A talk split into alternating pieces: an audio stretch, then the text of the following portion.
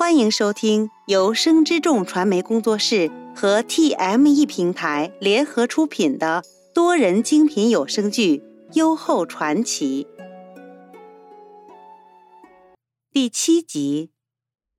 拓跋宏与群臣斗智斗勇几番较量，那些鲜卑旧贵终究因为疲于长途跋涉，不愿南行而妥协。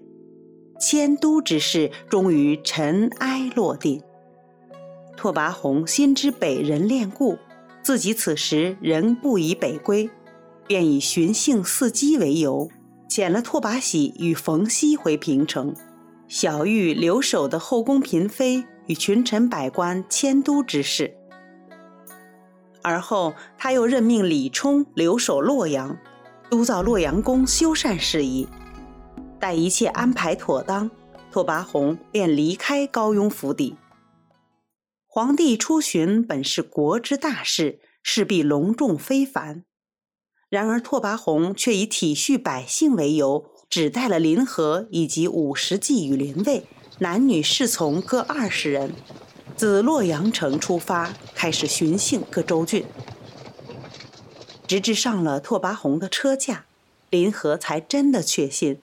自己已经离开了那个差点埋葬他青春的高府，他心中感慨万千。两年前，因为自己的生辰八字与高雍二公子相合，便被强迫嫁去冲喜。可前几日被高雍召去，给了他为皇帝抚琴献歌的机会。林和虽无攀附之心。可他不愿自己的下半生就这样葬送在高府的后院之中。于他而言，这似乎是最好的机会。当夜宴之上得见盛筵，林和方知他竟是那日山间偶遇之人。他那高大伟岸的身姿，棱角清晰的轮廓，分明早已印在他的脑海。林和偶有想过，他日若能相见会是怎样的情形，却从未料到会是如今的景象。行辕的长鹤铜灯下，林和端坐席间，他此时已被宫婢们服侍着梳洗更衣，正在等候圣驾。正当林和心内惴惴之际，便闻得外面一阵喧闹。他还来不及细听，又是悉数离去的脚步声。紧接着，门便被推开了，拓跋宏出现在了他的眼前。林和起身行礼，二人相距不过咫尺，在他抬头的瞬间，承接了拓跋宏含着笑意的目光。朕处理了一些政务。拓跋宏也不知自己为何要对眼前人解释。书云：“为君之道，当以勤德为务，启天永命。陛下勤于政事，是天下苍生之福。勤政爱民乃是为君之道。只身为帝王，若只爱民却不爱己，那亦是负了天下苍生。”林和含笑望着他，先爱己而后爱人，陛下讲的倒是实话。你这样讲话就对了。方才你那口气，并非是朕心里的和。那是和，不知元郎是陛下。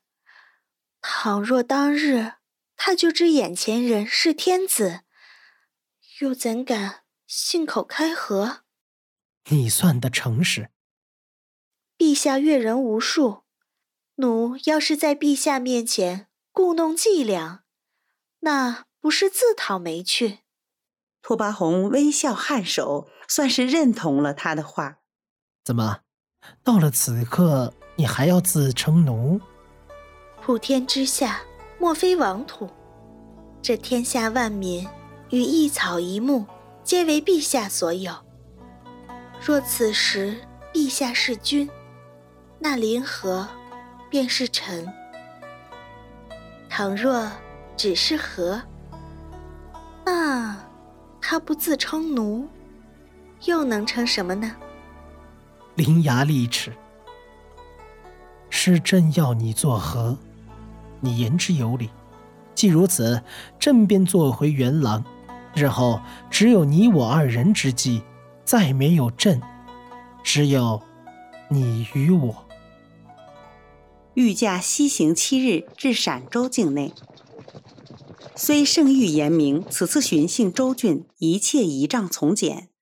然而陕州牧薛秋怡却不敢怠慢半分，早早协同陕州诸官与乡绅们于城门外候驾。拓跋宏着三宝将临河安置妥当，便动身出发巡视善州水患河宫。自入随驾西行，拓跋宏处理政务之余，几乎都会邀了林河前去。二人或对谈时政，或闲话诗词，又或抚琴对弈，从未有一日改变过。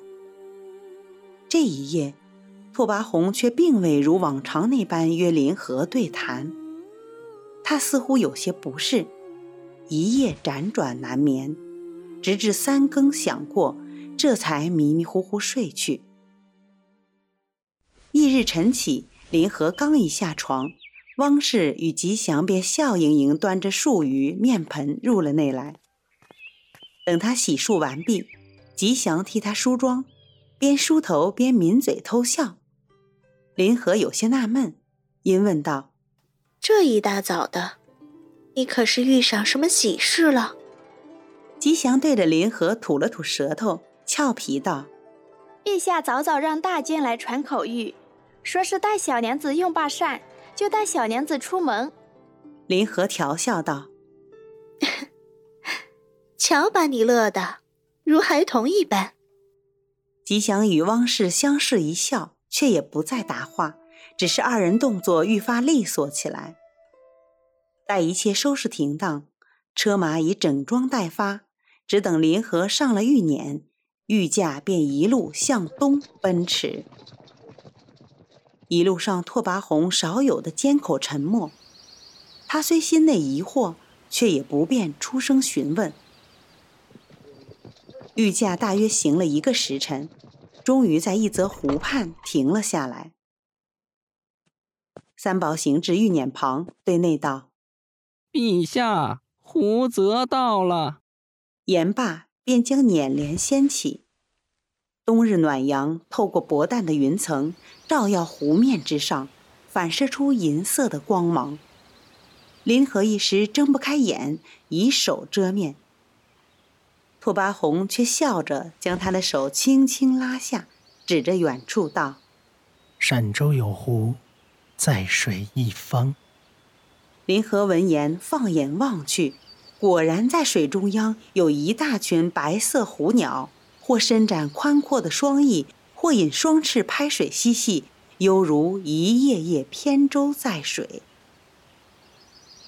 虎鸟时而挺脖昂首，时而曲颈低头。他从没见过这样的景象，惊喜至极，不由得随着这些虎鸟翩翩起舞。他轻舒长袖，娇躯灵动，细碎的舞步伴以疾风般旋转，又恰巧身在水边，宛若凌波仙子，一笑一颦皆动人心魄。拓跋宏一时之间已惊为天人。本集播讲完毕，喜欢的话记得评论、订阅和分享哦！分享越多，更新越多哟。